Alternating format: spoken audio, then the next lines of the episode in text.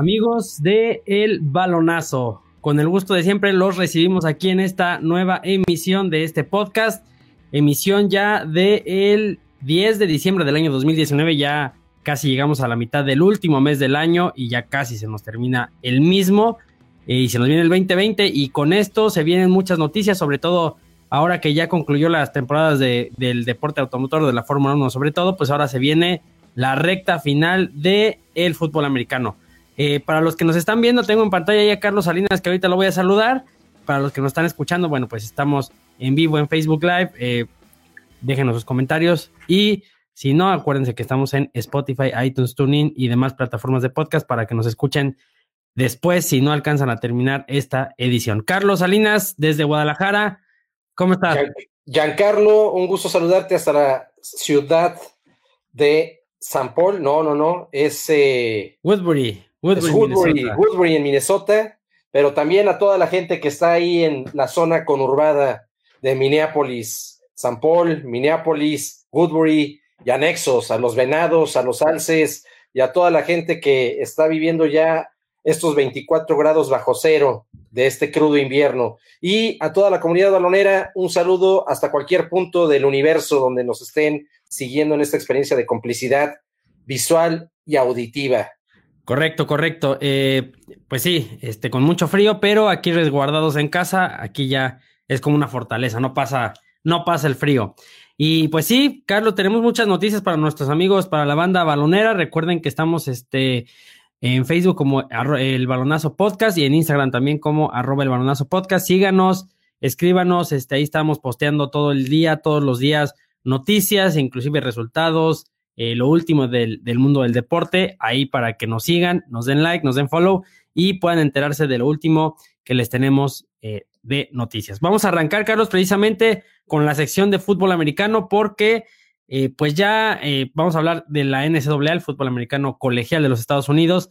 Ya habíamos anunciado la, la emisión pasada a los que nos escucharon, pues que íbamos a tener ya la, la, los tazones, ya a tener los playoffs armados, el, el, ranking de playoffs ya definitivo y ya salió. Pero antes, los resultados destacados, Carlos.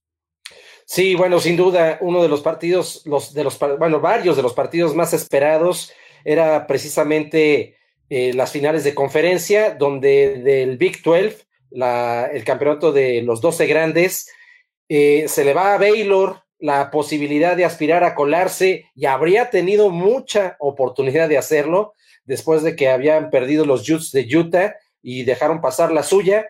Y sin embargo, los que no dejaron pasar la, la posibilidad de colarse y estar entre los cuatro finalistas fueron los Sooners, los Boomers de Oklahoma, que terminan pegándole 30-23 a la Universidad de Baylor, tomando revancha del juego que habían tenido y demostrando Oklahoma que pues fue un accidente lo que vivieron con, con, con, Baylor en un juego que se definió en tiempo extra. Finalmente después se tenían creo que más expectativas de Georgia, sin embargo LSU nos, nos demostró a todos los aficionados al fútbol americano que nunca, nunca debieron de haber cometido la blasfemia de ponerlo por una semana en número dos. LSU debió de haber sido número uno las últimas cinco semanas inamovible, pero bueno, le dieron un poquito de, de, de, escaparate a Ohio State para que, pero bueno, finalmente LSU aplasta con toda categoría a Georgia, el número cuatro, lo deja fuera de los playoffs y retoma el número uno sin cuestionamiento alguno. Eh, el, otro resultado, bueno, pues Ohio State que eh, le cuesta su primera mitad contra Wisconsin, que les estaba metiendo un susto le cuesta esta primera mitad perder puntos en las votaciones y lo baja un escalón del número uno para calificar a los playoffs en el número dos. Y bueno, pero finalmente se termina imponiendo en un segundo medio donde puso orden y hizo valer los pronósticos de favorito y serio contendiente a ser campeón eh, eh, en las series finales que inician ya en, un par de semanas, ¿no? Pero bueno, finalmente ese fue otro de los resultados destacados. Eh, sin duda, bueno, pues otro de los resultados que, que me parece que yo, yo no sé qué lectura le den. Por ahí los detractores de Clemson siguen queriendo menospreciar. A ver, tranquilos. los números para eso están, ya hay que ser objetivos. Clemson tiene hoy por hoy la racha de juegos consecutivos ganados en activo más larga de la NCAA. O sea, nos demuestra, yo creo que todos los equipos en algún punto de la temporada, incluyendo a los cuatro, a los cuatro calificados a los playoffs, tuvieron en alguna parte de la temporada algún partido en el cual eh, a lo mejor no fue tan convincente la forma como se vieron eh, desempeñándose, ¿no? Y si en su caso Clemson creo que se le condenó muy duro en aquel juego contra North Carolina, que le, valió moverse del número uno o dos a bajar hasta el número cuatro, incluso hasta el número cinco por ahí en alguna semana. Pero Clemson finalmente, después de su semana de descanso, regresó, ha tenido triunfos categóricos y en una final de conferencia, pues no es su culpa que le haya tocado contra Virginia y finalmente los aplasta, les mete una sacudida tremenda de 62 puntos, 62 eh, puntos contra 17, o sea, y, le da muy bien ganado su, lugar número 3 para los playoffs. Y bueno, fuera de estos resultados, me parece que eh, por ahí lo que no se esperaban fue la forma también como se, se, vieron perdiendo algunos otros equipos. Eh, mi State en el número 21 termina también ganándole a Luisiana y se mete, le, le, gana un sitio en un buen tazón. Y Oregon le pega también una sacudida tremenda a los Utes de Utah, y les dice adiós. Adiós. adiós a los sueños guajiros. Correcto. Sí, eh, veníamos diciendo eh, que había varios equipos empatados con un récord eh, similar y que este, este tipo de juegos, por ejemplo, el de Utah, lo habíamos dicho que alguna esperanza, también el Baylor, habíamos dicho también que por ahí se podía colar, pero bueno, ya, ya definieron, ya se definieron estos asuntos. por ahí tenemos comentarios ya y dicen saludos y, y, mi niño Mario, pues Mario ahí anda este ocupadón, anda con otras cosillas, le mandamos un saludo y que, que todo se resuelva muy bien, lo extrañamos como como toda la banda balonera que ya anda preguntando por él, nosotros también ya lo queremos de regreso. Y dice, y dice, bueno, hablando de lo, de lo que decíamos de dónde los habían puesto, eh, los equipos en las anteriores semanas, dice por ahí, Francisco, perdón, eh, dice, no importa dónde los pongan, sino dónde terminan. Sí, eh, puede ser que sí, pero al final de cuentas luego sí tiene mucho que ver dónde acabas, porque ese es donde te enfrentas, con quién te enfrentas, ¿no? Recordemos que es un, es un estilo como de semifinales, uno contra el cuatro y el dos contra el tres, que ahorita hablaremos precisamente de eso. Pero bueno, Carlos, ya que decías de los resultados eh, principales o más eh, destacados, vamos a, vamos a decir nada más cómo acabó el ranking rapidísimo, el, ranking de los playoffs, que sube a LSU, como ya lo decías, eh, que se encontraba en segundo lugar, lo sube al primer lugar, baja Ohio State al segundo, récord similar, 13, 13 a 0, 13 a 0 los dos. Clemson se va al tercer lugar de este ranking de playoffs con el, récord también 13 a 0. Y Oklahoma, que eh, pues estaba fuera, lo decíamos, Georgia era el que estaba más arriesgado ahí eh, porque estaba en la colita, en el número 4, pues Georgia se pierde un lugar y con esto Oklahoma sube con un récord obviamente mejor 12 a 1 y Oklahoma en la, en la semana donde se definen los tazones, donde se, definen los playoffs, pues se mete como número 4 y enfrentará a LSU, como ya lo habíamos dicho, y Ohio State estará enfrentando a Clemson el 28 de, diciembre en lo que sería como las semifinales eh, del, fútbol americano colegial. No, LSU va contra los Sooners. LSU va contra Oklahoma y Ohio State contra Clemson. No sé si me confundí, pero bueno, así, así es el correcto. Según yo ya lo había dicho bien, pero bueno. Eh, eh, lo decía el 28 de, diciembre estarán, estarán jugando esta semifinal para después los ganadores pues estar jugando la final del campeonato nacional, Carlos. Sí, aquí interesante, ¿eh? porque hay algunos datos estadísticos desde que se instauró esto de los playoffs. Eh, la realidad van cinco ediciones, estará por celebrarse la sexta en este 2019 y, y las estadísticas hasta ahorita históricas, que, que, no lo digo más, no lo digo como estadísticas, creo que esto más bien son resultados. La historia hasta ahorita no ha favorecido del todo al número uno, ¿eh?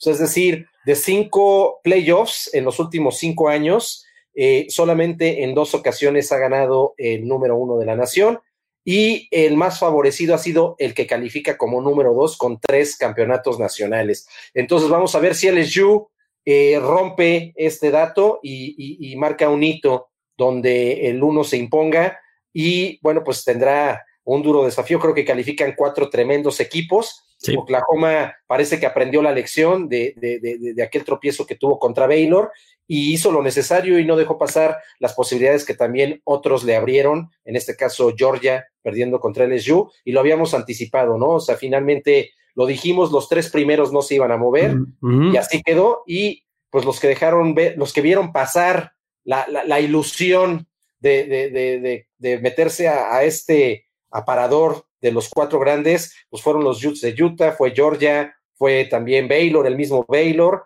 y por ahí incluso la Universidad de, eh, de Wisconsin, que bueno, pues, también pudo haber aspirado a algo de, haberle ganado Ohio State, como lo estaba haciendo hasta el primer medio, ¿no? Sin embargo, bueno, pues no le alcanzó el gas. Se poncharon los de Wisconsin, que venían precisamente de vencer a, Minnesota, que, que, también por ahí decían que si, que si podían hacerse, a ver, una combinación de resultados, pues podía meterse muy en sueño guajiro eh, a los playoffs, ¿no? Así eh, es. Y bueno, lo decías, los números no mienten a, veces cuando lo que decías de Clemson, ¿no? A veces el, deporte en general es mucho de criterios, es de gustos también, también por ahí se puede mezclar un poquito el, corazón, pero los números ahí están y, y, pues bueno, el, el 2 es el más favorecido, vamos a ver si se rompe esta racha y equipos, los cuatro, merecedores totalmente de estar ahí. Yo creo que ahí sí no, no hay duda, por ahí, pues de hacer falta, pues Georgia que estuvo eh, ahí peleando el cuarto lugar, Oregon también que se quedó cerquita, Baylor y que también estuvo pues a, algo muy poquito de, meterse a los playoffs, pero bueno, creo que los cuatro serán dignos representantes y son universidades con unos programas eh, muy, muy fuertes en, en la cuestión de fútbol americano.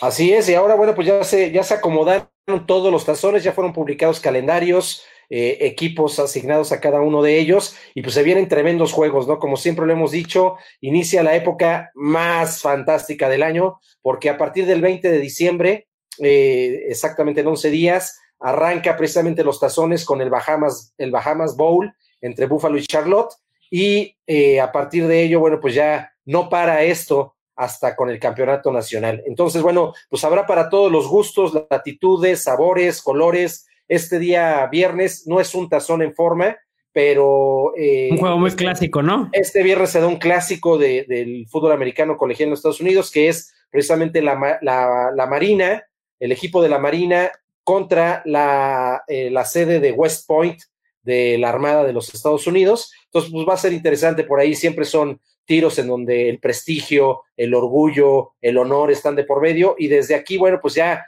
reitero, no paramos hasta el día del juego del campeonato nacional.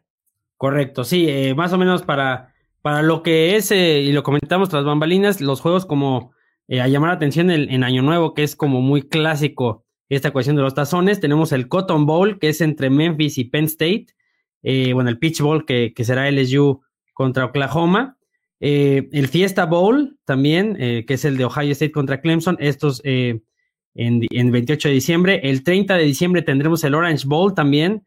el Rose Bowl tendremos a, Oregon y a Wisconsin, perdón, el Orange Bowl, Florida contra Virginia y los Gators de Francisco, que, tanto los menciona, pues ahí están en el, en el Orange Bowl. El Rose Bowl, ya lo decía, Oregon contra Wisconsin. Y el Sugar Bowl, Georgia contra Baylor. Buenos tiros, no, no, no, se vienen unos juegazos, se vienen unos verdaderos juegazos. Incluso el Rose Bowl, me parece que también, después de esa paliza que le pone eh, los mis malogrados patos de Oregon, este, les, les da para llegar al Rose Bowl en un juego también, creo que de los más atractivos, aparte de, unos, de ser uno de los tazones de mayor tradición en el fútbol americano de Estados Unidos, eh, de toda la historia, pero bueno, pues finalmente el, eh, el Rose Bowl, el, el Alamo Bowl también va a ser un juego interesante por ahí creo que también el Citrus Bowl, este, a ver si no le termina costando la charla Alabama, ¿sí? A, Jim Harbaugh, ¿no? El Alabama contra Michigan. Y a mí también me parece que el Outback Bowl del primero de enero, el de Auburn contra Minnesota, da la oportunidad de que Minnesota se saque la espina de todo lo que nos ilusionó y la forma como nos desencantó en los últimos dos juegos, ¿no? Pero el Oregon-Wisconsin también es un partidazo que, aunque no pertenece a playoffs, es digno de no perderse. Así que empiecen a sacar la lista de pretextos del día primero, del día 25, del día 24, de por qué no van a poder estar desde temprano en la casa de la suegra, de por qué se tienen que ir a dormir temprano o por qué de repente se tienen que ir a encerrarse a un cuarto solos por los malestares estomacales, porque eh. son días de fútbol americano. Correcto, sí, eh, lo decías muy bien, ¿no? Si bien, pues nada más hay dos juegos de playoffs como tal, hay juegos que, que, de equipos que se quedaron en la orilla, que se quedaron con la esperanza y que bien podrían estar ahí en el tercer, cuarto lugar, como, como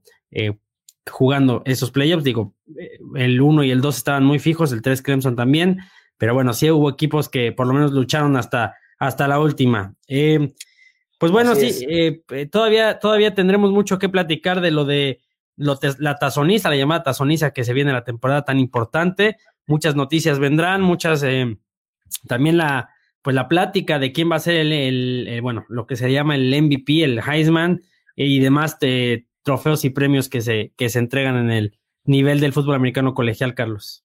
Así es, este sábado se termina publicando, más bien dando a conocer quién será el ganador 2019 del trofeo Heisman. Que por ahí ya eh, está medio, medio decantado, ¿no? Bueno, la opinión pública como que se decanta con este chavo, este, con apellido medio, medio francesado, no sé. Con Joe, Joe va ahí a la cabeza entre las preferencias y los vaticinios, pero finalmente son cuatro tremendos jugadores. Eh, la Universidad de Ohio State mete dos, dos jugadores a la terra, un jugador defensivo que sin duda estará yo creo que en, el top 5 del próximo draft de la NFL, este ala defensivo de, Ohio State.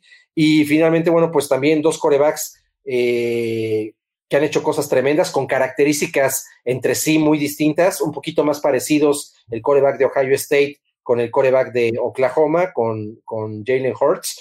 Eh, sin embargo, bueno, pues eh, por ahí se abrió un poco el debate en el fanpage del balonazo. Sí, está sabroso todavía, eh, siguen comentando.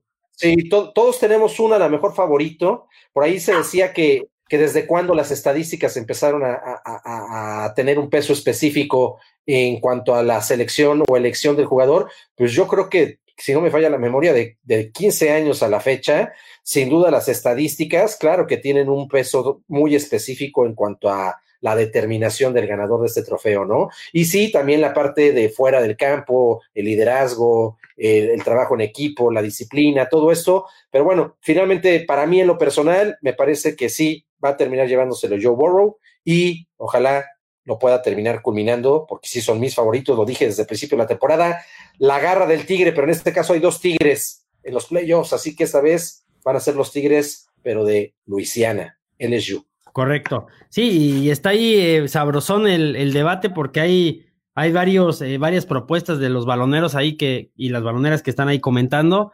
Entonces, pues bueno, la opinión y la apreciación, como lo decíamos, es eh, digna del deporte. Entonces, pues para ponernos de acuerdo, a veces hay que, hay que irnos a la estadística para, para este, desmenuzar esas dudas y ese, ese debate de quién es el, el verdadero eh, jugador más valioso, que es el, el Heisman, ¿no? Pero bueno, ya estaremos, ya estaremos avisando. Eh, ¿Alguna otra cosita que traigas del colegial?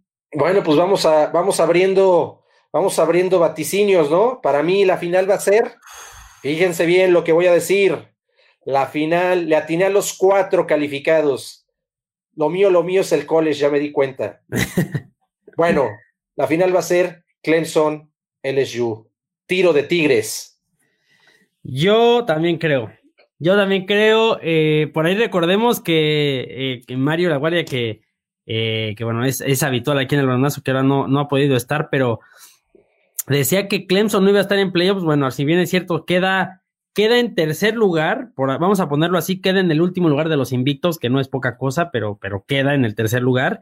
Pero creo que con todo lo que trae del año pasado, con este récord que trae de rachas de, de victorias, si el calendario a lo mejor es algo que, que, les, que les benefició para llegar a este récord, pues también hay que ganar en esos juegos, ¿no?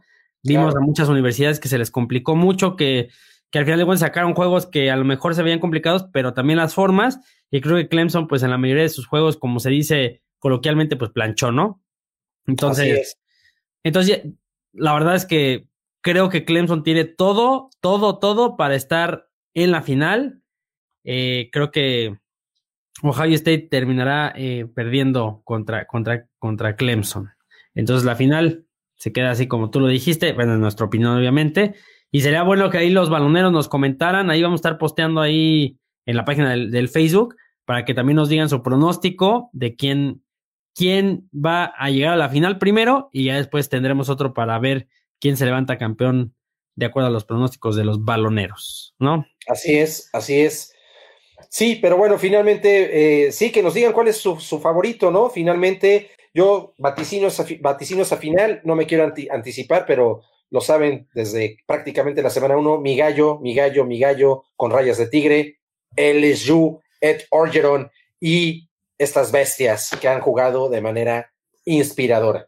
Aunque yo, aunque yo quisiera ver a Clemson ganar el campeonato ya nacional, sí veo a LSU muy, muy fuerte en otro nivel. Yo creo que un escaloncito arriba. Es el sello del, head coach, lo dije. Ed Orgeron, a mí me parece que va a capitalizar un trabajo que ha venido haciendo ya de unos años a la fecha y se nota, se nota. Eh, es un equipo que está alineado así como máquina suiza de reloj. Es correcto, yo, yo creo que, que sin lugar a dudas tiene todo para, para no solamente ganar la semifinal, por así llamarla, sino para llevarse inclusive el campeonato nacional. Ya le estaremos viendo y ya estaremos informando aquí en el Balonazo Podcast. Em, déjenos sus comentarios, ahí estamos eh, interactuando con la gente en Facebook Live. Si nos están escuchando, bueno, recuerden en, la edición podcast, cada semana subimos eh, una edición nueva del Balonazo, cada, cada, que soy martes, cada miércoles. Entonces estaremos ahí subiendo esta edición que seguramente están escuchando, la próxima semana la nueva y así sucesivamente para llevarles lo último del deporte. Carlos, eh, si no hay nada más del, fútbol americano colegial, vámonos. Bueno, no, ya, ya del, NCAA no, eh, solo creo que sí valdría la pena mencionar que este fin de semana eh, inicia un torneo aquí en México de jugadores menores de 15 años, donde por ahí incluso participan eh, hijos de amistades muy preciadas, casi, casi este, hermanos. Y finalmente, bueno, pues es un torneo interesante, está participando por ahí diferentes ligas y creo que va a ser eh, un torneo que donde se van a ver figuras de lo que próximamente serán jugadores de Liga Mayor. Entonces, bueno, pues vamos a ver allá en la ciudad de Mérida qué pasa este fin de semana donde finalmente los protagonistas pues serán los jugadores y esperemos que este torneo resulte todo un éxito. Correcto, sí, ahí vamos a estar siguiéndolo. Ya posteamos algunas cosillas en, la página de, Facebook para que también estén enterados y para que vean que, bueno, el deporte empieza desde el nivel amateur hasta el nivel profesional porque pues siempre hay algo bueno que ver y bueno, si nos gusta el deporte es bueno ver a chicos grandes jugar, profesionales, de todo para, para divertirnos y entretenernos también y para que se fomente el deporte, ¿no? Entonces estaremos siguiéndolo ahí. Eh, sobre todo si hay amistades, pues bueno, lo tendremos casi, casi de primera mano, ¿no? Así es. Pero bueno, eh, pasando del fútbol eh, americano no profesional, por llamarlo de alguna manera, no porque no sea bueno, sino porque así se le llama, pasemos al profesional, Carlos, porque traemos el tema, traemos temas en la agenda, pero de, desde que planeamos este programa hasta ahorita, pues pasaron varias cosas. Eh, ahí el tema de los patriotas, amigos del balonazo, ahí eh, entraremos un debate que, que, a lo mejor nunca nos podremos de acuerdo, que si son tramposos, que si no, pero lo que sí es que se armó un escándalo, Carlos, por ahí, si lo viste. Sí, cómo no. Ahora, ahora mandaron incluso a, espiar. Eh, Hasta los, Bengals. A los Bengals de Cincinnati, pero creo que más que nada tiene que ver con... Un documental, ¿no? Bueno, eso es el argumento que dan. Sin embargo, finalmente, pues son cosas que qué otro equipo escuchamos que se ve involucrado en temas de esta naturaleza. y, y, creo que es el resultado de lo que se ha estado observando en el campo de juego, en los semblantes de los jugadores de, de Tom Brady las últimas tres semanas. Entonces, aunque ahí hay muchos que de repente se quieren volver más papistas que el Papa y se desgarran las vestiduras y Brady, mi amor, hazme un hijo y todos, bueno, hasta los que dicen que no, ya, ya, a ver, sí, si tiene seis Super Bowls, no son los únicos. Esta generación como franquicia sí es la más ganadora, la generación de la historia del NFL, más no la franquicia, que no se les olvide, pero bueno, finalmente tienen su mérito, pero todo por servir se acaba. Y a mí me da la impresión de que Tom Brady, en nombre de querer seguir imponiendo marcas, ha extendido de más y lo que hemos estado viendo de él casi a nivel trapo las últimas dos semanas en el campo eh, pues son, son, son señales de que deben empezar a pensar la organización de los Patriotas en lo que viene para su futuro, porque la realidad de las cosas es que Brady, 60% de sus pases completos, es el coreback número 30 en la liga en ese, en ese rango y tiene 6.6 yardas por intento, lo que lo convierte en el coreback número 29 de la liga. ¿Cuándo habíamos visto eso? Nunca. Entonces, no es casualidad, por ahí empieza de que si no trae receptor, a ver, pues no hablaron durante todo este tiempo que tú puedes mandar basura a los Patriotas y que Belichick hace magia y los convierte en estrellas. Bueno, ya se dieron cuenta que no hay fórmulas infalibles. Pareciera ser que esta generación ya agotó lo que tenía de combustible para contender y, sé que también los papistas siguen diciendo, incluso en los medios masivos de comunicación, ¿eh? los, los espianos, este, los espianos, los boxistas, etc., eh, ah, no dejen de creer, los patriotas siempre decimos lo mismo. A ver, sí, pero no perdamos de vista que en los últimos años, incluso en sus campeonatos, les ha costado tremendamente sacar los juegos entre el mérito que tienen ellos como equipo y como organización, pero también lo que los otros equipos en los Super Bowls que, que ganaron dejaron de hacer, ¿no? Entonces, bueno, eso no es culpa de los Patriotas, ahí está, lo hecho, hecho está, pero a mí me parece que sí, eh, no es la primera ocasión que esta organización, bajo esta dirección, tanto de cocheo como a nivel ejecutivo, estén inmiscuida en temas de esta naturaleza y eso ya no es casualidad, ¿no? Exacto. Sí, sí, sí. Eh, podremos decir, y lo que dices es muy atinado, que los Patriotas ahorita se encuentran 10-3, eh, que eh, prácticamente pues están y seguramente estarán en, en playoffs, no sé si como líderes divisionales o como comodín, pero seguramente estarán. Pero también vemos el calendario y realmente, bueno, le vencieron a los Steelers, a los Delfines, a los Jets, a los Bills, a los Redskins, a los Gigantes, a los Jets, eh, hasta ahí a los Browns también, que son equipos que, eh, al principio empezaron tambaleándose. Recordemos, Steelers, eh, pues no empezó tan bien. Delfines, ¿qué les digo? Jets igual. Los Bills en ese momento empezaban a levantar. Redskins andaban muy mal, gigantes, ¿no? ¿Qué digo? Jets, Browns. Y fue hasta donde se topan con los Ravens, que es ahí donde empiezan a tener problemas. Después se viene una racha de dos victorias eh, de Filadelfia y los Cowboys, y luego van contra los Tejanos, que ahorita es una pregunta que te tengo. En este juego, de, sobre todo en estos dos últimos de Patriotas, Tejanos y, Jefes Patriotas, eh, hablamos de este último juego, que, que, si regresaba o no, se quedaron a una anotación y, de hecho, bueno, se quedaron a, en zona de gol casi, casi. Pero el de Tejanos sí, el 28-22, el, el, el resultado del 28-22 fue un gañozón, lo decías, Carlos, la semana pasada porque el último fue como tiempo basura, ¿no? Y la realidad es que en este juego fue lo mismo, o sea, eh, fue, fue más lo que ya se, dio por el colchón que traía los, los, los Chiefs, eh, que también por ahí no les llegaban los uniformes y casi casi tenían que ir a comprar unos uniformes a Walmart, pero bueno, finalmente llegó el equipaje a tiempo, se ha habido otro aeropuerto y lo resolvieron. Pero bueno, el punto aquí es que eh, estamos empezando a ver tendencias. ¿no? Y el comportamiento humano en cualquier ámbito puede ser desde nuestros procesos digestivos hasta el desempeño eh, visual eh, externo o, mecánico, o sea, tiene tendencias y tiene patrones y estamos empezando a ver un patrón, o sea, los em, estamos empezando a verlos desde hace cuánto que no, desde hace cuánto que Tom Brady no tenía estas cifras, ¿no? O estos números, desde hace cuánto que los Patriotas no perdían en, eh, de local, dos años. ¿Desde hace cuánto no perdían dos juegos consecutivos? Entonces estamos empezando a verlos desde hace cuánto, ¿no? Y cuando empieza a suceder, es como lo vimos alguna vez hablando de, lo decía Mohamed Ali y lo decía también Mike Tyson, lo difícil que es reconocer cuando llegó el momento, ¿no? Correcto.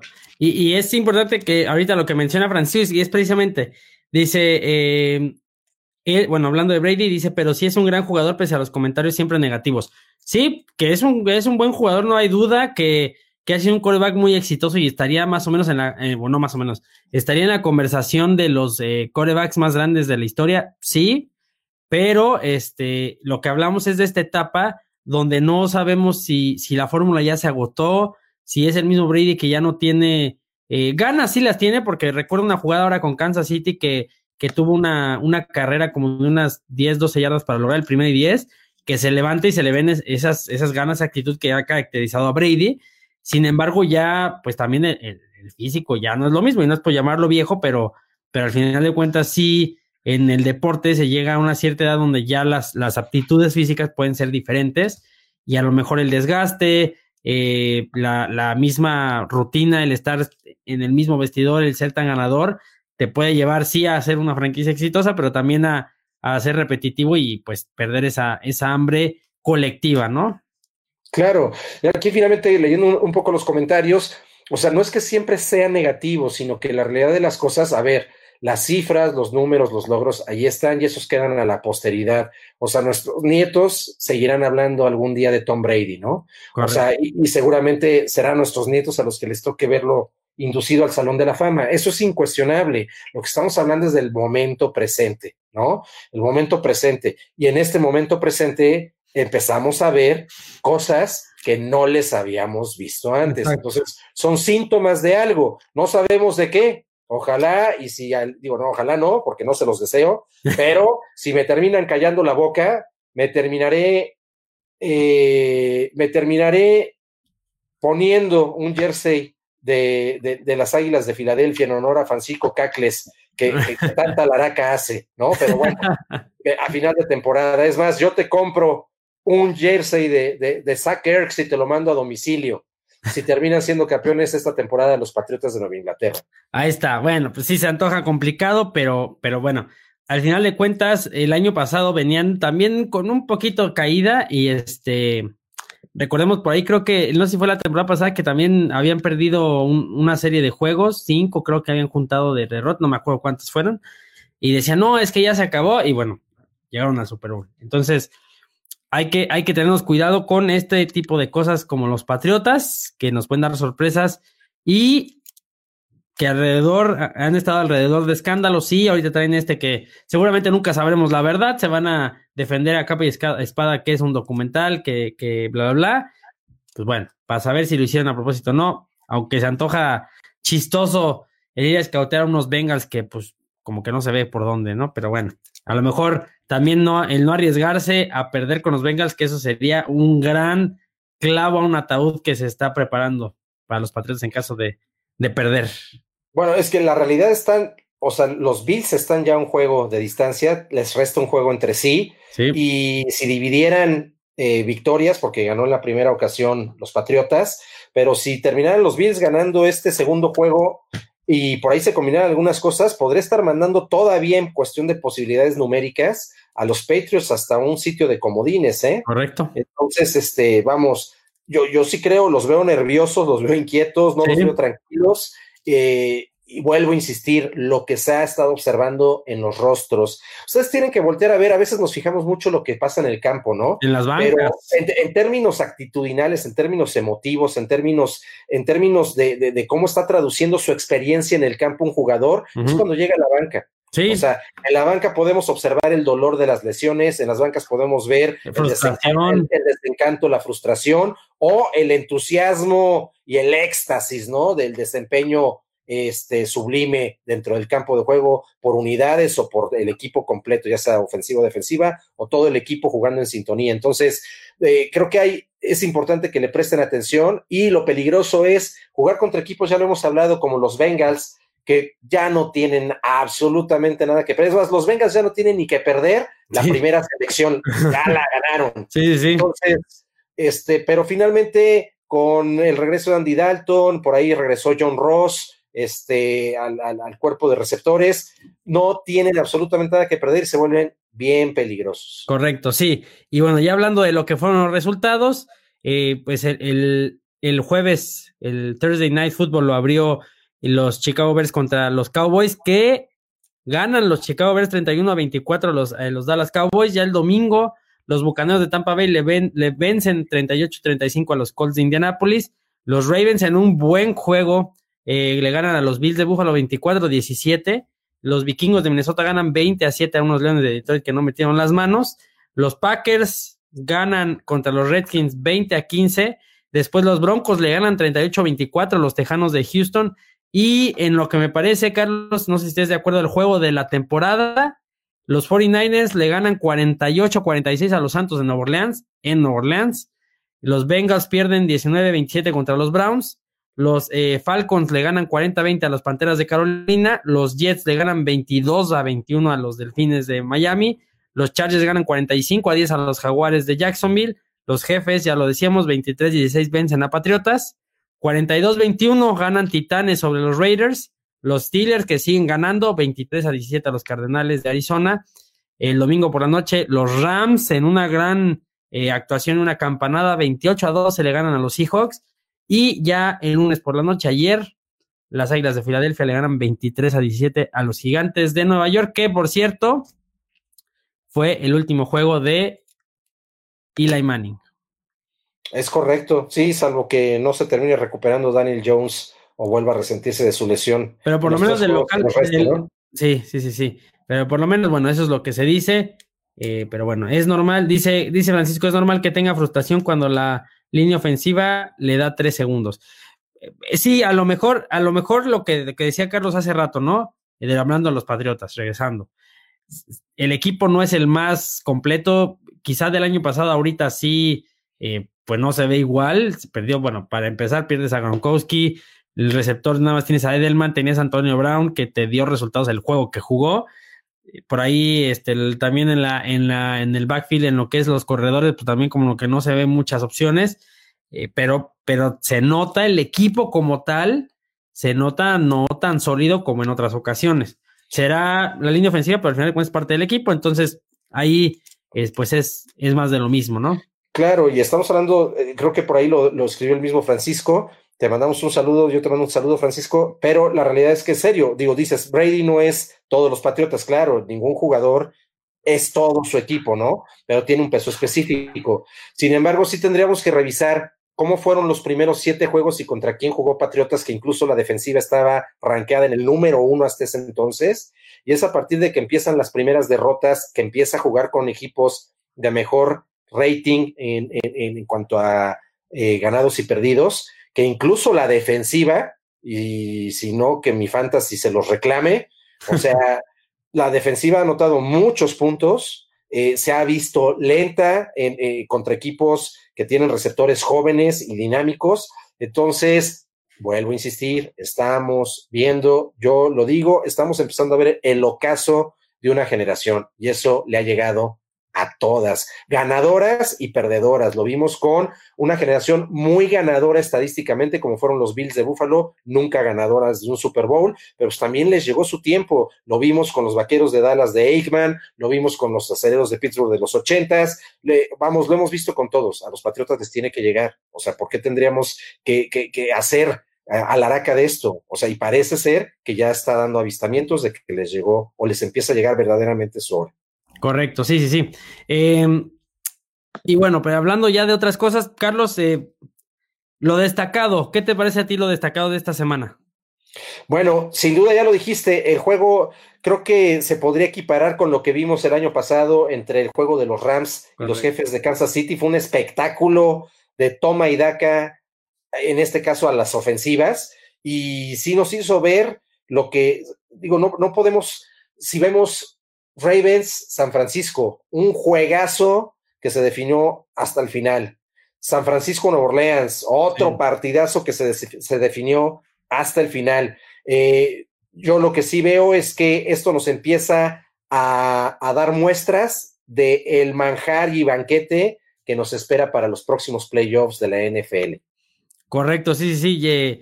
empezaremos a ver juegos más cerrados, empezaremos a ver juegos más eh, parejones y creo que sí, lo que dices fue estos dos juegos, el, juego de, los Santos contra 49 y el, incluso el Bills Baltimore, pues son juegos que podemos ver inclusive, eh, bueno, no sé, si, no se pueden dar los cruces, pero una final de conferencia, ¿no? O sea, son dos, son cuatro equipos estos, estos que mencioné, muy capaces, obviamente no hay que descartar a Kansas City, no hay que descartar a Seattle, pero bueno, estos cuatro equipos podríamos verlos por lo que han mostrado.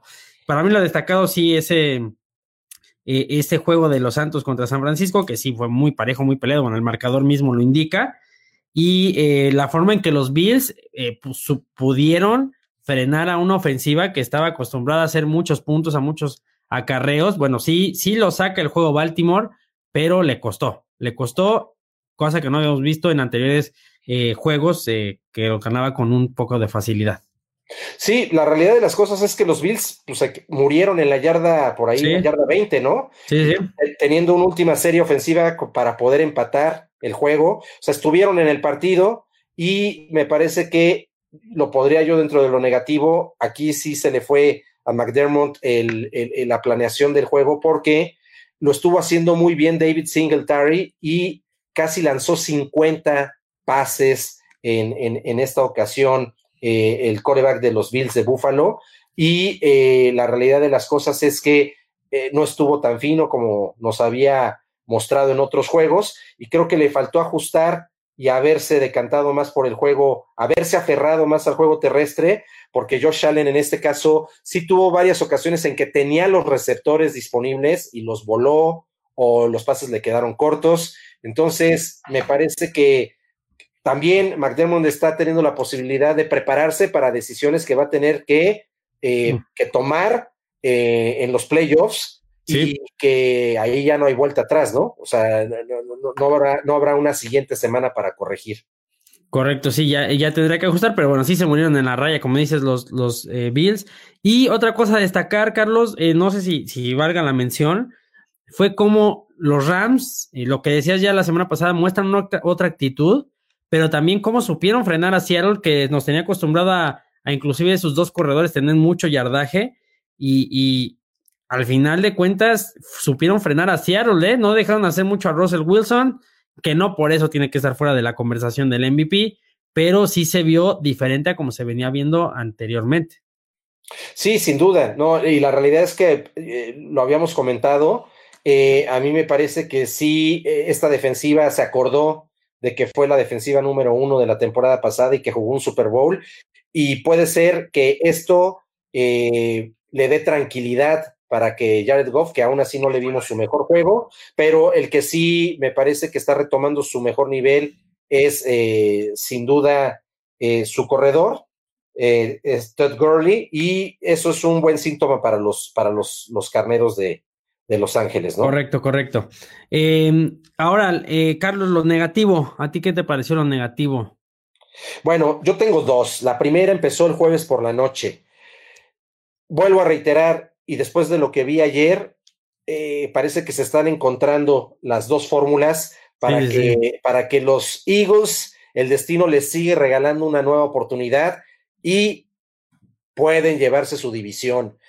Los Cowboys 6-9 6-9 desde el 2018 en diciembre. O sea, es decir, llevan dos temporadas en donde el mes en donde tienen que realmente mostrar que están listos para contender, tienen más partidos perdidos que ganados. En esta temporada va 0-6 contra equipos ya no ganadores, de 500 o más. Seis series ofensivas en este juego contra los Osos de Chicago, consecutivas sin puntos. 21-17 en diciembre con Jason Garrett. O sea, es la parte importante. Claro, y contra los Bears 24 puntos sin respuesta. Las actitudes, vuelvo a insistir, lo que nos está denotando es esa organización, ese vestidor está quebrado. Jason Garrett ya, Garrett ya no encuentra ni por dónde. Ya se le empachó el cereal a Siki y es un equipo más gris que su estrella. O sea, la realidad de las cosas es que eso a mí me parece de lo negativo. Y otra cosa de lo negativo, que también tiene mucho que ver con la atmósfera de equipo, son los Raiders, los Raiders de Oakland. Terrible. Por ahí todavía hace tres, cuatro semanas este, se, hablaba de que tenían hasta la posibilidad de, contenderle a, los Chiefs por la, por la división. No, caída libre, yo reitero, yo no veo a Carr el próximo año en Las Vegas. No va a ser el coreback de este equipo. Pues no, no, sí, sobre todo si quieren un proyecto eh, como exitoso para traer a Las Vegas y atraer gente, Carr no es la respuesta. Seguramente seguirá a lo mejor en el equipo, pero como un backup. Yo no creo que, yo no creo que, que pues, sea titular y a menos que se vaya eh, a buscar otros, otros lares y otras aventuras en otros lados, porque sí, yo creo que tampoco va a estar en las Vegas con los Raiders. Em, Ah, bueno, ya, ya lo decía Francisco, le atinó a todos. A Francisco dijo el coordinador defensivo de los Rams, ya decíamos que, que sí frenaron a Seattle. Luego dice lo negativo, también el, lo del coach de los taqueros. Y, dice también, eh, pero de Raiders es el coreback, es lo que decíamos de David Carr. Em, sí, eh, sí, yo creo que yo creo que esas son las negativas.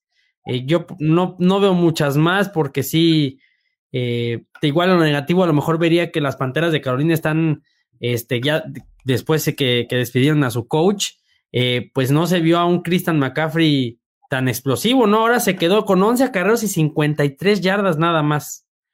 Entonces. Sí, por tierra, por ahí tuvo más o menos, alcanzó a llegar a las 100 yardas totales, también por, por lo que logró por pase, pero ya dejó de ser ese, ese corredor abrumador y creo que ya, ya, ya, ya empiezas a verse el cansancio también a su línea ofensiva. Ya, ya no creo que le va a dar mucha más batería. Y bueno, pues eh, yo, no lo pongo dentro de lo negativo porque creo que ya es lo que podríamos ver y esperar de las Panteras de Carolina también. No fue muy, ya lo habíamos hablado la semana anterior, muy atinada, el momentum en el que se toma la decisión de dejar fuera a Ron Rivera. Entonces, bueno, pues ni hablar, así pasa y eh, pues esperemos que sea un equipo que se reconstruya. Siguen fuertes los rumores de que Cam Newton no se vestirá de Panther en el 2020. Pues ahí podemos ver. Dice ahí Francisco que se lleven a Brady eh, a los Raiders. No creo, pero, pero bueno, pues va a ser una opción.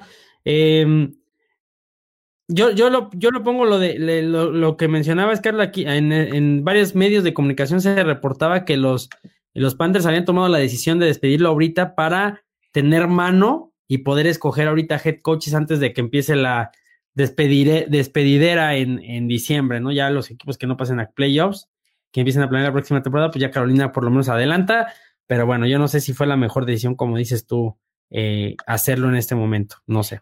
Sí, ya empiezan a sonar nombres, ¿no? Por ahí Mike McCarthy es uno de los nombres que empiezan a sonar como con fuerza, pero finalmente ahorita creo que todos serán especulaciones.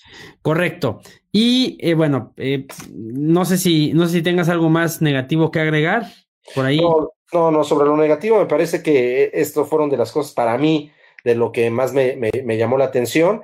Y bueno, pues ya podemos pasar a lo sorpresivo. ¿Alguna sorpresa para ti? Que yo, te voy a decir algo. Y, lo, he, escuchado en muchos medios, lo dijimos aquí antes. Parece luego que tenemos este aquí este bocas de gurús, porque lo que decimos aquí, luego a los dos, tres días, luego en otro lado. Lo que está haciendo Tomlin con Steelers.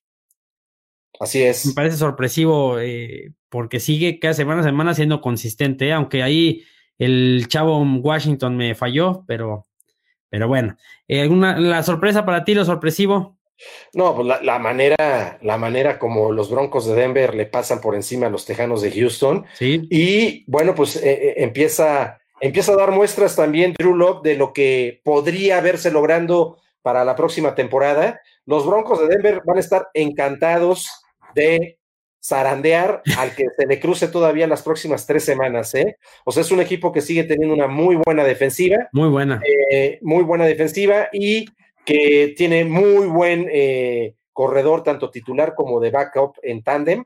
Y pues Drew Locke está dando muestras de que tiene cualidades y facultades y claro, también jugar sin la presión de que ya no se está jugando nada. Matemáticamente todavía tendrían alguna esperanza los Broncos de Denver, pues tendrían que combinarse eh, muchas como siete resultados, ¿no? Muchas más opciones que el Melate, así que la realidad de las cosas es que lo veo complejo, ¿no? Entonces, este, sin embargo, bueno, pues en términos numéricos todavía están ahí con, en la carrera, pero no, ya los Broncos no se juegan nada y lo que sí es que creo que este, este chavo no le pudo haber llegado en mejor momento la posibilidad de tomar la titularidad y jugar sin la presión de estar teniendo que jugar por contender por algo crítico en el transcurso de la temporada, ¿no? Entonces, bien por él, porque pues, siempre será bueno ver eh, talento fresco en la liga.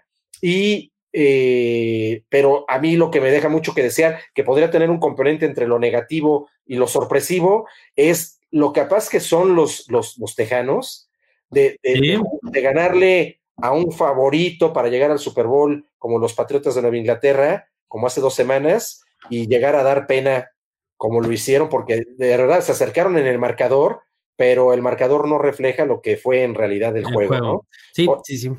De hecho, esto también pasó con los vaqueros y los, y los osos de Chicago. Esto lo dijo Jerry Jones, el marcador, que ya fue también mucho garbage time. O sea, no refleja la manera como les pasó por encima a Chicago en el transcurso de prácticamente tres cuartos y medio. Correcto, sí, sí, me parece que hay, veces que los resultados ya sabemos que la NFL luego eh, le gusta, y no por decir que está arreglada, pero en los últimos eh, minutos, pues sí permitir que el equipo como que haga, haga más para acabarse el tiempo también y para que no, que no pase ninguna desgracia si vas ganando el juego, pues controlar el juego también, dejarse anotar a veces, este, es mejor para, para tu equipo, ¿no? Así em, pero bueno, sí, eh, yo creo que la sorpresa también sería esa de, de Denver, sí, muy, muy buena. Y, bueno, eh, yo creo, yo sí quiero hacer mención de, de, la cuestión de Eli Manning, que se va con creo que más derrotas que victorias en su récord. Por ahí, no sé, no sé si traigas el dato, Carlos, pero creo que sí, no es tan mal, no es tan bueno su récord para un 169 a 168 entre ganados y perdidos. O sea, es decir, se va con, se va con un juego más perdidos que ganados. Correcto. Y eh, bueno, pues recordemos que fue ganador dos veces de un Super Bowl, dos veces MVP, le ganó a los Patriotas. Entonces, pues bueno, el equipo también no, no fue uno de los mejores, ¿no? Pero él, él decayó junto con, junto con los gigantes. Em, antes de ir a la quiniela, eh, Carlos, pues sí, recordarles que eh, esta semana vienen nuevos buenos juegos que ahorita estaremos eligiendo y déjenos uno para, para elegir para la quiniela de la próxima semana. Mientras vamos a ver cómo nos fue. Bueno, en el, en el juego de Bills Baltimore, los dos pensamos que los Bills iban a ganar. Así es. Y bueno, se quedaron, ahí dieron batalla, pero perdieron. Después elegimos el San, el San Francisco, eh, San Francisco Santos, eh, pusimos los dos Nueva Orleans por la localía y pues qué huele que se lo lleva San Francisco. Después en el de Kansas City contra Nueva Inglaterra, tú pusiste Kansas City y yo Nueva Inglaterra, entonces te llevas el punto. Y los eh, Redskins contra Packers pusimos Redskins y bueno, el marcador fue de 15, eh, de 20 a 15, entonces perdimos los dos el punto, por lo cual nada más tú te llevas un punto esta semana. Este. Pero me acerca, me acerca. Pero te acercas, por lo menos. Em, bueno, ahí déjenos un juego para elegir. Hay varios juegos que están sabrosones. Eh, nada más para recordarles, la semana la abren el jueves por la noche el juego de Jets contra Ravens, que no sé, Carlos, tú cómo ves, pero creo que puede ser un planchón, ¿no? No, sí, yo, yo siento pena por los Jets. Los Jets que por cierto, que por cierto, está ahí un rumor muy fuerte de los Jets, hablando de ellos, que pueden traer, eh, hacer trade a Livion Bell, ¿eh? Sí, yo no lo dudaría, no terminó embonando en el equipo, aunque también, bueno, pues no se podrían esperar grandes cosas, ¿no? Sin embargo, bueno, pues de, de, de alguna manera lo suplió Bill Al Powell sin gran sin, sin gran bagaje detrás de él y, tuvo casi 80 yardas. Entonces, este, yo creo que lo, lo, que dijimos cuando se dieron todos estos movimientos, las actitudes de Bell y de Antonio Brown, fue algo de lo que vició mucho el vestidor en los Steelers y las razones por las que salieron fue una cuestión actitudinal de la organización. Y esa actitud te la llevas en el bagaje personal, en la mochila, en el backpack, a donde vayas. Entonces, pues se llevaron ahí dos, este, dos alacranzotes y parece ser que no les está redituando. Correcto, sí. Eh, yo creo que, yo que los, los, Ravens sí estarán planchando el jueves por la noche a los Jets. Y ojalá, porque tengo a Lamar Jackson en mi fantasy y estoy jugando la semifinal. Eh, luego el, el, domingo ya a las 12 al mediodía Empieza también eh, el fútbol americano del NFL con los Packers contra los Bears de Chicago. Importante juego para que los Packers eh, se mantengan como líderes divisionales, que tienen allá Minnesota a un pasito, pero Chicago está levantando, entonces podemos ver, podemos ver un buen juego. El Patriotas Bengals, que ahí vamos a ver si escautearon bien los Patriotas. El Seahawks Panthers, que también debe representar algo no sencillo, pero, pero por lo menos factible para los Seahawks. El Tejanos Titanes, que me gusta este juego, ¿eh? porque creo que es la oportunidad de los Titanes para demostrar que, que de verdad son un equipo que pueden estar en el wild card y, bueno, se pueden llevar ahí, eh, pues inclusive, Carlos, la, la división, ¿eh? Los Titanes están, están empatados a 8-5 y si ganan, pueden subirse al primer lugar de la división, ¿eh? Me gusta ese juego. Claro, de hecho, para mí hay dos juegos esta semana que son prácticamente juegos de pre-playoff.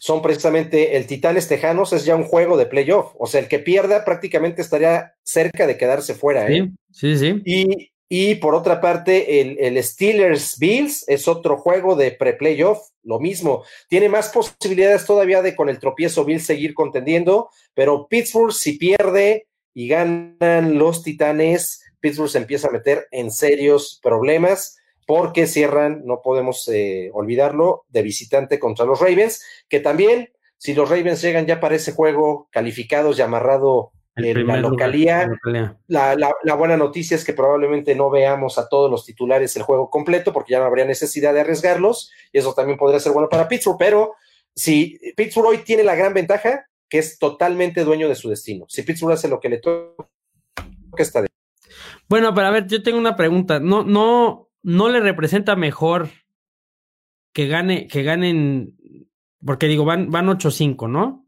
Si ganen Titanes, porque Pittsburgh está 8-5 igual, y estamos con el comodín, porque no creo que alcance a Baltimore ya. Pero quedaría 8-5 y quien pierda de Tejanos Titanes quedaría con 8-5 igual. Ahí no sería igual lo mismo quien gane los dos, o si es mejor que gane los Tejanos para Pittsburgh.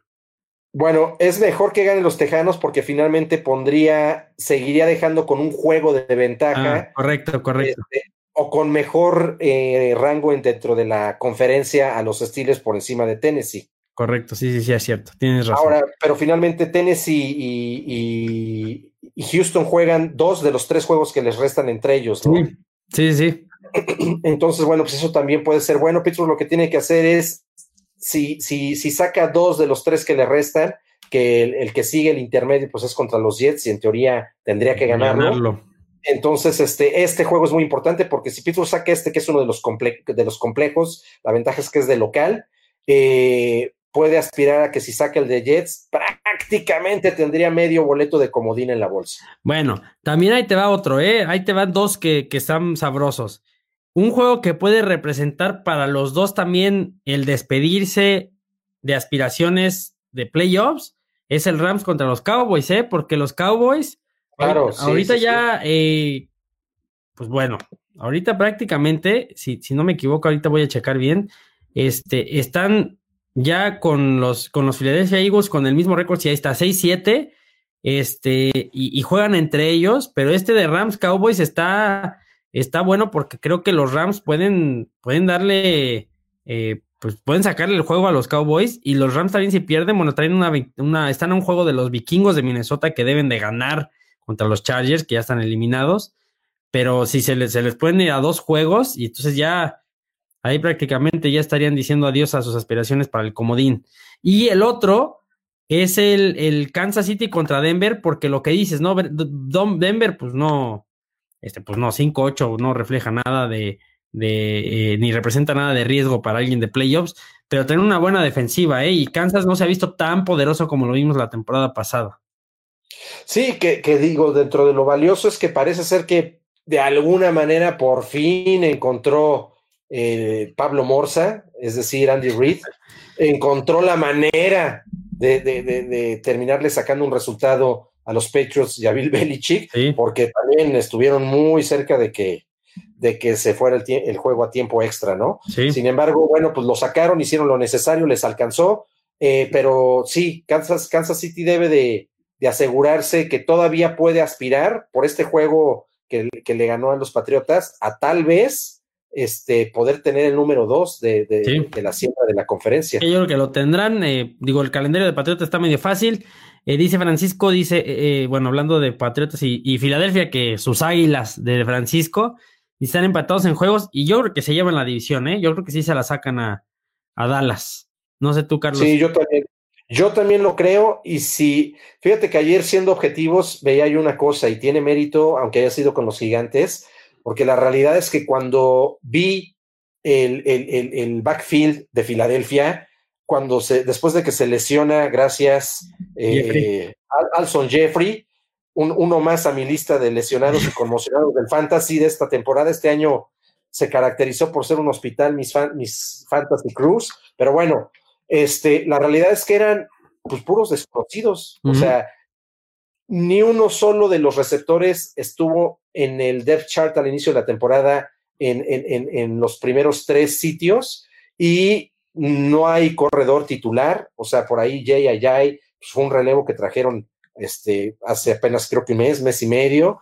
Entonces, sí tiene mérito. Algo le estaba pasando a Carson Wentz, una primera mitad errática, medroso, inseguro, pero tuvo un cierre del cuarto cuarto donde alcanzamos a ver, bueno, pues esa versión que nos ha mostrado en otros juegos, en, otras, en otras ocasiones, y si se enchufa Filadelfia con esa versión como equipo, para mí, para mí como equipo, son superiores a los Vaqueros de Dallas en términos de cómo están jugando como equipo. Sí. talento, creo que, que Dallas tiene mayor talento, pero a mí, me parece que ya es una causa perdida. Sí, sí, sí. Bueno, no, olvidemos que tienen a, a, Elliot y a Mari Cooper. Prescott estará para unos una figura, para otros no, para mí no lo es. Eh, pero bueno, yo creo que, que Filadelfia tiene todo para hacer la remontada y hacerla grande y llevarse la división, por lo cual significaría que Dallas estaría fuera y pensar que los ponían eh, que los ponían en el Super Bowl, ¿eh? recordemos. Sí, así es. Entonces, bueno, dice, y luego dice Francisco, los Rams no pueden perder. Bueno, ya lo decíamos que sí, los dos están jugando la vida, ¿eh? Y dice para, dice que para él es el coach de Filadelfia el que se está, el que se está rifando, yo me imagino. Sí, tiene mucho que ver porque es lo que hablábamos de lo de Pittsburgh, ¿no? Con, con como se le llama, con basura, con lo que estaba ahí regado, pues están armando equipos competitivos que se van a meter a playoffs. Eh, y ya metiéndote a playoffs en comodín, pues ya, ya veremos qué onda. Dice, ah, no, dice no, para mí es el, el head coach de Filadelfia, mandó cinco veces en tercer y largo y nunca le salió. A lo mejor habla de que eso fue lo que pasó en la primera mitad, ¿no? Más bien. No, creo que no le está echando flores al head coach. Ahí ponnos, Francisco, porque no te entendemos. Em, pero bueno, sí, sí, esa división estará buena, porque nada más el líder divisional será el que pase y los, los demás se irán este, pues a su casa antes de vacaciones. Eh, Vamos a. Finalmente vamos a escoger, a ver. A ver, Carlos, escoge uno. Yo me voy con el Bills Steelers. Me gusta, me gusta. No te pregunto con quién vas, ¿verdad? Por supuesto que no. Tengo que ir con la chica Steelers. Me gusta ese juego porque creo que creo que los Bills tienen, tienen buen equipo, pero creo que los Steelers los pueden frenar. Y, la defensiva de los Bills también se han visto bien, pero bueno, creo que su fuerte es la, puede ser la ofensiva. Entonces, Carlos va con sus Steelers, obviamente. Yo creo que van a ganar los Bills. Yo creo que van a ganar los Bills. Este, creo que si bien es cierto que, que los Steelers pueden frenar a Allen, a, a Singletary, a Brown, a Beasley, que han tenido buenas, buenos juegos yo creo que no, no les va a alcanzar ya a la hora de que tengan el balón, porque Búfalo se ha visto un poco, poco sólido. Em, otro, ah, bueno, ya puso, para mí, el, para mi comentario es que el head coach está mal de Filadelfia. Bueno, ya lo dijimos, que, que el comentario dice Francisco que va con los Bills. Entonces vamos a apuntarlo para que, para que quede constancia. Eh, Francisco, escoge un juego. A ver, ahora que, que, estás ahí participando, escoge un juego. Yo voy a escoger otro. Agarra, agarra que estamos en barata. A mí me gusta el Tejanos Titanes. Me gusta, me gusta, me gusta. Ese lo voy a escoger. A ver, y yo creo que gana Titanes. De una vez lo voy a poner. ¿Tú, Carlos? Híjoles, pues, eh, es que por lo visto en el juego pasado te hace pensar. Pero es que Tejanos de sí es, ¿eh? Da uno y luego la otra semana gana y luego la otra semana pierde y un relajo. Sin, sin embargo, la realidad de las cosas es que no es nada más lo que, como hablamos la sesión, la, sesión, la, edición anterior, eh, dentro de lo destacado de Tannenhill y lo que habían estado mostrando los Titanes, sino que no hemos hablado, es más, casi ni lo mencionamos. Henry. Pero la temporada y lo que está mostrando Derek Henry en estas últimas cinco semanas, estamos viendo a esa bestia que jugó con Alabama, imparable. Entonces, yo creo que sí van a ganar los Titanes. Sí, la semana pasada lo, hablábamos de, eso mismo, de Derrick Henry, que, que, no lo, que no estaba mucho en la conversación y que explotó. Se explotó literal eh, en los últimos, ¿qué será? Cinco juegos fue que empezó a, saltar todo. Y creo que, creo que puede ser una buena clave para que, para que pueda, pueda eh, Titanes tener aspiraciones eh, a playoffs y bueno, de avanzar un poco más porque es un equipo que está mostrando ofensiva muy buena. Eh, dice ahí Francisco Tejano, bueno, ya está. Pues escoge el tuyo, Francisco, ¿no nos has mandado el tuyo? Este, ahí mientras esperamos, pues decíamos, hay, juegos muy interesantes. Tenemos el, pues, Sí, sí, sí. No, bueno, hay que esperar a ver qué nos dice Francisco para que no, no le robemos la selección. Ahorita escogemos otro nosotros. Pero bueno, eh, por ejemplo, hablando que no terminamos de decir todos, tenemos el, el, el Philadelphia contra Redskins, que también para Filadelfia, bueno, tiene, si, representa eh, mucho para sus aspiraciones de playoffs. Está el Bucaneros Leones de Detroit, que pues nomás no. Jaguares Riders, que híjole, no sé qué, qué esperar de ese juego. Browns Cardenales, Falcons contra 49, que también no debe representar mucho para los 49, y el Santos Colts, que también es, un juego eh, que es el Monday Night, de hecho, y, bueno, pues no es casualidad que elegimos el, el, Sunday Night, que es el Bill Steelers, ¿no? Sí, ahora no perder de vista que esta, esta es la última semana de, de juegos en jueves por la noche. Sí. Y me parece que también es el último día de, de, no, todavía nos resta un lunes por la noche más. Sí, es uno más, ¿no? Sí, así es. Ah, dice, dice Francisco que va con Chicago, entonces me imagino que es el Chicago contra Packers. Ándale. Vamos a ponerlo. esa sí está aventurada. Y que va con Chicago, ándale. Yo también voy a ir con Chicago. ¿Tú, Carlos? Bueno, pues a ver. Híjole, es en, es en Green Bay, ¿eh? Francisco, está muy aventado. Ahora, fíjate bien, bueno, seamos un poco justos, ahorita aquí estamos hablando de Chicago, ¿eh? no lo mencionamos eh, ni en lo de sorpresivo ni en lo positivo, pero así como le hemos tirado a Mitch Trubisky, tuvo el mejor juego de la temporada esta, esta pasada semana, Tuvo tres pases de anotación, uno más por tierra, más de 350 yardas por aire. Este, tremendo, ¿no? Entonces, bueno, pues ojalá, ojalá y eso sea lo que podamos ver en el cierre de la temporada de Mitch Trubisky. lleva tres, tres victorias consecutivas, ¿eh? Pues es, es, es, en, es en Green Bay, eh, creo que sí, hay, hay, distancia entre estos equipos, pues voy a ir con los Packers, aunque me gustaría que gane Bears, pero voy con Packers. Este, y no perder de vista, ¿eh? Yo sigo hablando de lo de James Winston. Sí. Es, increíble, o sea, hizo casi 500 yardas, tiró casi 60 pases. O sea, ese cuate juega como si estuviera tochando en la calle con sus cuates.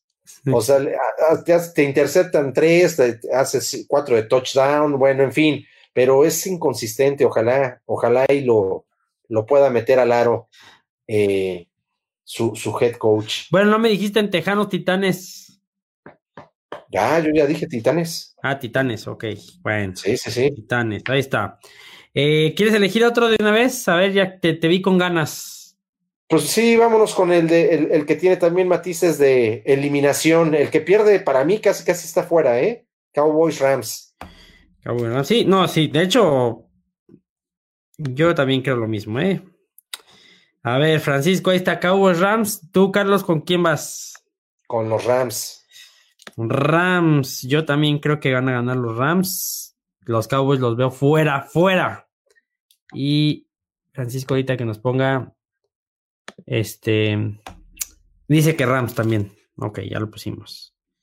Ok, con esta magia de la tecnología podemos permitir que Francisco participe en la quiniela. Pero bueno, ya está y vamos a ver cómo nos va la próxima semana. Son muy buenos juegos. Eh, creo que creo que por ejemplo en el Bills Steelers eh, cualquiera de los dos puede ganar. En el Tejanos Titanes también. Chicago Packers eh, me inclinaría más por Packers. Yo puse Chicago porque creo que podría indigestarle un poquito las cosas a los Packers. Y en el Cabo Rams me parece que los Rams vienen en tendencia positiva. Entonces me parece que, se pueden llevar el juego, pero Cowboys también tiene con qué. Em, ¿Algo más que quieras agregar de NFL, Carlos? No, no, no. Eh, pues a esperar, a ver qué equipo se mantiene en la lucha, qué equipo se empieza ya a ponchar o quién de plano se, se, va a su casa anticipadamente. Correcto. Pero bueno, pues eh, vámonos. Eh, dice ahí Francisco que clase es increíble. Ravens contra Jets y van a ganar los Jets. a ver, a ver, a ver, a ver, Francisco. Pues te voy a decir una cosa, Francisco, después de escucharte, me suena como la chica más chica de la temporada, así que voy a ir a meter un billetito al casino. Ese, Baltimore, ¿eh? Sí, se me hace que va a estar muy bien pagado, así que vamos a ver si hacemos la chica. Bueno, pues vamos a ponerlo otra también ese, vamos a ponerlo de una vez. A ver, el ya que lo Francisco lo propuso Jets contra Ravens. Si me lo saco y le mando la, versión navideña de, de una cerveza Minerva Stout chocolate café. No, qué espantoso. Sin albur. Y bueno, ya. ¿Tú con quién vas ya, ya en serio, con Jets o con Ravens? Ah, ¿sí lo vamos a tomar? Sí, ya, pues ya lo puso, pues ya, ya lo puso. híjole, no, con, con, los Ravens. Creo que sí van a ganar. Sí, yo creo que. Ojalá planchen, porque necesito que Lamar Jackson haga 40 puntos. Y bueno amigos, hasta aquí llegamos con la edición de esta semana de fútbol americano. Ya abarcamos lo que fue americano colegial y NFL, también un poquito de fútbol americano México. Y ahorita vamos a continuar con el balonazo de información. No se, no se despeguen del canal del podcast del balonazo porque vamos a estar inmediatamente subiendo lo que viene siendo otros deportes con la pelea de Andy Ruiz, NBA, y algunas otras cositas. También lo de Rusia, que está sabrosón. Entonces, quédense, eh, sigan eh, o más bien reproduzcan el siguiente episodio que está inmediatamente después de este para escuchar en unos minutitos un baronazo de información con algunos detallitos del mundo deportivo.